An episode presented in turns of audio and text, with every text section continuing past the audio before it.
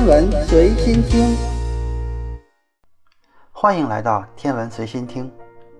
广义相对论对于黑洞的定义是时空曲率大到光都无法从其事件世界逃脱的天体。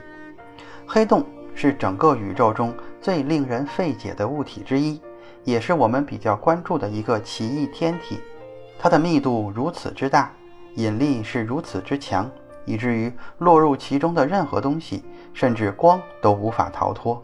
那么，如果我们决定从很远的地方开始靠近黑洞，并越过世界进入黑洞，这一路上我们都能看到什么呢？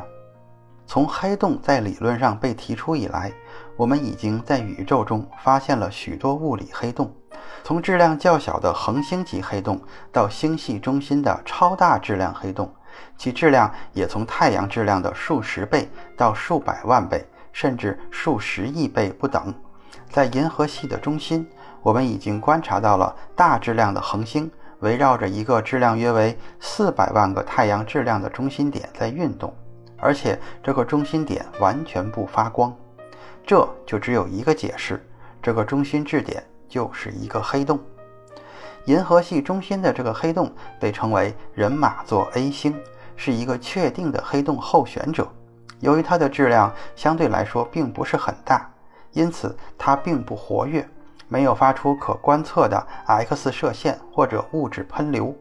我们仅可以通过观测围绕它运行的恒星来判断出它的存在以及质量。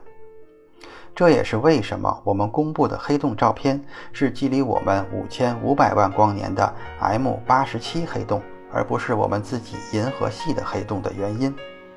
当我们乘坐宇宙飞船接近黑洞的世界面时，会发生一些非常违反直觉的事情，而且一旦穿过世界面，将永远无法逃离黑洞。即使我们有一艘能够以任意大的速度向任何方向加速的宇宙飞船，也无济于事。广义相对论告诉我们，质量能量的存在会使空间发生弯曲，而黑洞的密度和质量可以使其附近的时空发生最强烈的扭曲。但离黑洞越远，空间结构就越平坦。也就是说，黑洞虽然引力大，但作用范围也是有限的。事实上，当我们离黑洞很远的时候，它的引力和其他质量，无论是中子星、普通恒星还是弥漫的气体云产生的引力，并没有什么区别。只有我们观察引力源的时候，才会发现它并不像我们熟知的气体云，不像恒星，也不像中子星，而是一个完全黑色的球体，从中看不到任何的光线，因此也就有了黑洞这个名称。这个球形区域被称作事件世界，它不是一个物理实体，而是一个有一定大小的空间区域，没有光可以从中逃逸出来。当我们接近一个黑洞的时候，它看起来就像一个完全漆黑的空洞，在空间背景下，周围环境的光线都被严重的扭曲。对于质量相当于地球的黑洞来说，这个黑色的球体半径很小，大约只有一厘米。而对于质量相当于太阳的黑洞来说，这个球体的半径将接近三千米。如果我们把黑洞的质量一直放大到超大质量黑洞，例如我们星系中心的那个黑洞，那么它的大小将比木星到太阳轨道的距离还要大，或者是和红巨星参宿四的大小一样。那么，当我们接近并最终进入一个黑洞时，会发生什么呢？从很远的地方看。我们所看到的黑洞几何结构与计算相匹配，但是当我们乘坐装备精良的宇宙飞船旅行并开始接近黑洞时，会注意到一些奇怪的现象。根据我们现在的理解，如果我们和一颗恒星之间的距离减半，那么这颗恒星看起来的大小会是原来的两倍；如果距离缩短到四分之一，它看起来会是原来的四倍大。但是黑洞不是这样的。黑洞的大小增长速度比我们想象的要快得多。假如黑洞本身是满月大小的话，但因为空间曲率的影响，我们看到的黑洞将是四倍于满月的大小。当我们靠近黑洞时，时空会弯曲得越来越严重。这时，我们可以通过背景星光看到时空的曲率。确切地说，黑洞的表面积增大得非常快。当我们离它只有大约十个史瓦西半径时，黑洞的大小就已经发展到几乎可以挡住宇宙飞船的整个前景视野。如果我们继续前进，接近世界半径的一点五倍时，就会注意到飞船的前景视野完全变成了黑色。一旦我们穿过这个点，即使是背对着黑洞的方向，也会被黑暗所笼罩。这也是由于来自不同光源的光，在这个高度弯曲的时空中，传播方式发生了改变。这些光线已经不能沿着直线传播到达我们的眼睛了。这个时候，我们还没有穿过事件世界，仍然可以逃离黑洞。飞船上的重力传感器可以告诉我们，在黑暗的中心有一个明显的引力梯度。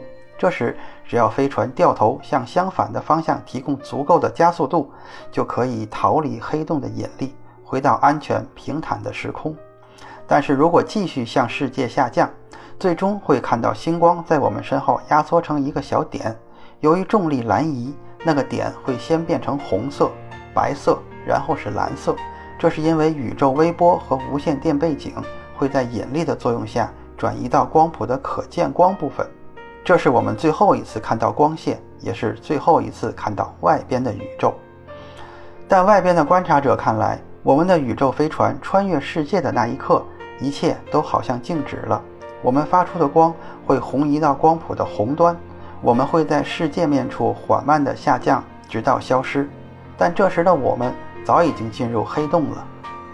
在越过世界面以后，没有来自外部宇宙的光子会达到我们的眼睛，剩下的只是黑暗。如果我们这时后悔，决定出去的话，因为我们有坚不可摧的宇宙飞船，还有可以提供无限动力的引擎。你可能会认为出去并不是难事。首先，我们要找到出去的方向才可以加速。但是这时的重力传感器会告诉我们在各个方向上都有一个重力的梯度，也就是说，在世界面内已经没有方向可言，起点好像无处不在。我们不管朝哪个方向走，都会靠近起点。那么这个过程会持续多久？假如我们穿过。位于银河系中心四百万倍太阳质量的黑洞世界时，尽管这个黑洞的世界直径大约一光年，我们只需要大约二十秒左右的时间就能够到达起点了。